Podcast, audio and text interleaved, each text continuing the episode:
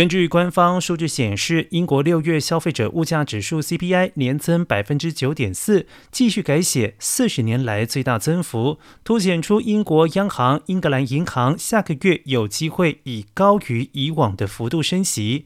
英格兰银行去年十二月起五度升息，试图阻止英国通膨继续飙升。不过，迹象显示眼前还有更多通膨压力，预料英银将在八月货币政策会议上再度升息。英国国家统计局指出，汽油价格年增百分之四十二，食品价格年增将近百分之十，是上个月通膨的主要推手。